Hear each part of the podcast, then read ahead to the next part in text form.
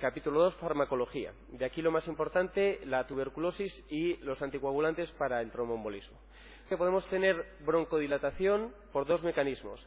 Estímulo eh, beta, que puede ser inespecífico o específico, y se prefieren los beta 2 específicos. Beta inespecífico, por ejemplo, adrenalina, que eh, solo se utiliza normalmente para casos de reanimación cardiopulmonar, shock anafiláctico o crisis severa de asma. ¿Por qué? Porque tiene además efectos sobre el corazón.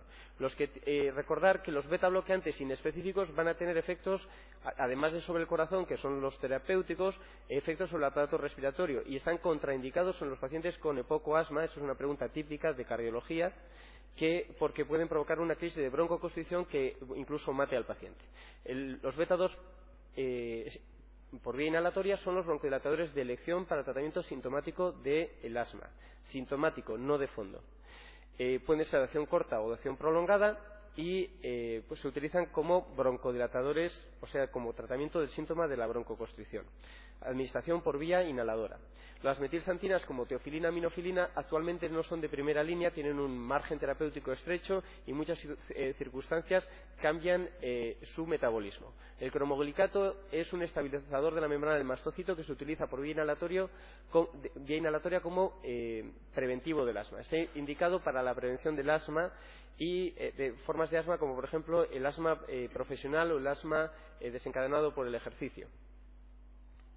Los corticoides son antiinflamatorios, no son broncodilatadores aunque potencian el efecto broncodilatador de los beta 2. Tardan horas en actuar y se pueden administrar por vía sistémica o, sea, vía oral, intravenosa eh, o bien intramuscular o bien por vía inhalatoria. Se prefiere la vía inhalatoria porque los efectos así secundarios son menores.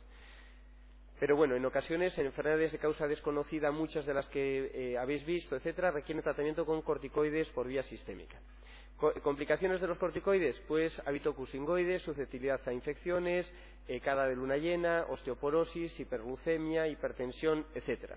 Y atrofia del, eh, eje hipotálamo, hipófisis suprarrenales y por eso hay que ir bajándolos poco a poco y normalmente se mantiene a, la a las personas con dosis alternas dadas solo por la mañana para intentar que los efectos sobre el eje hipotálamo hipófisis suprarrenales sean lo mínimo.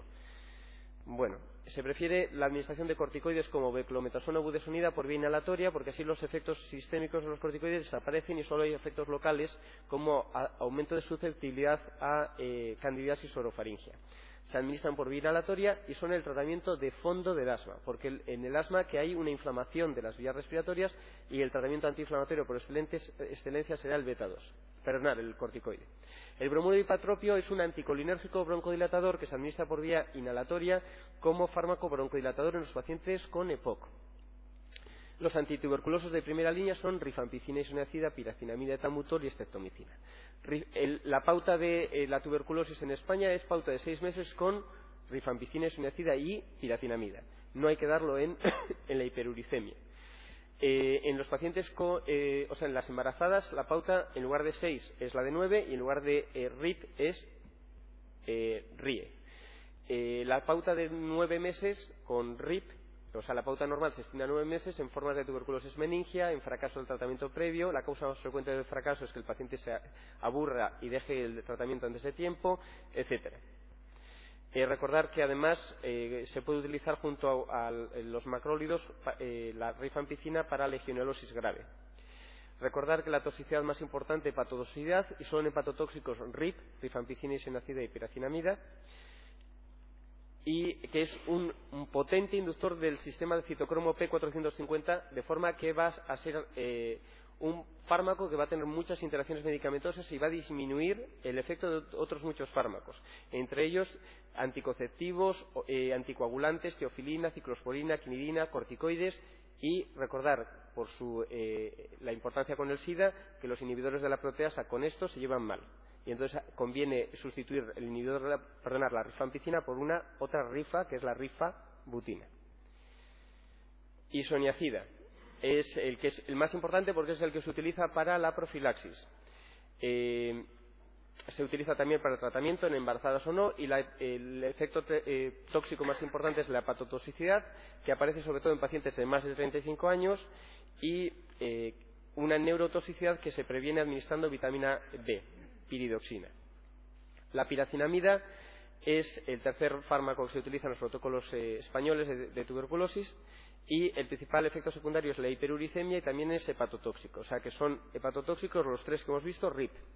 Y son eh, nefrotóxicos los dos que vienen a continuación, que son E, etambutol y cestomicina.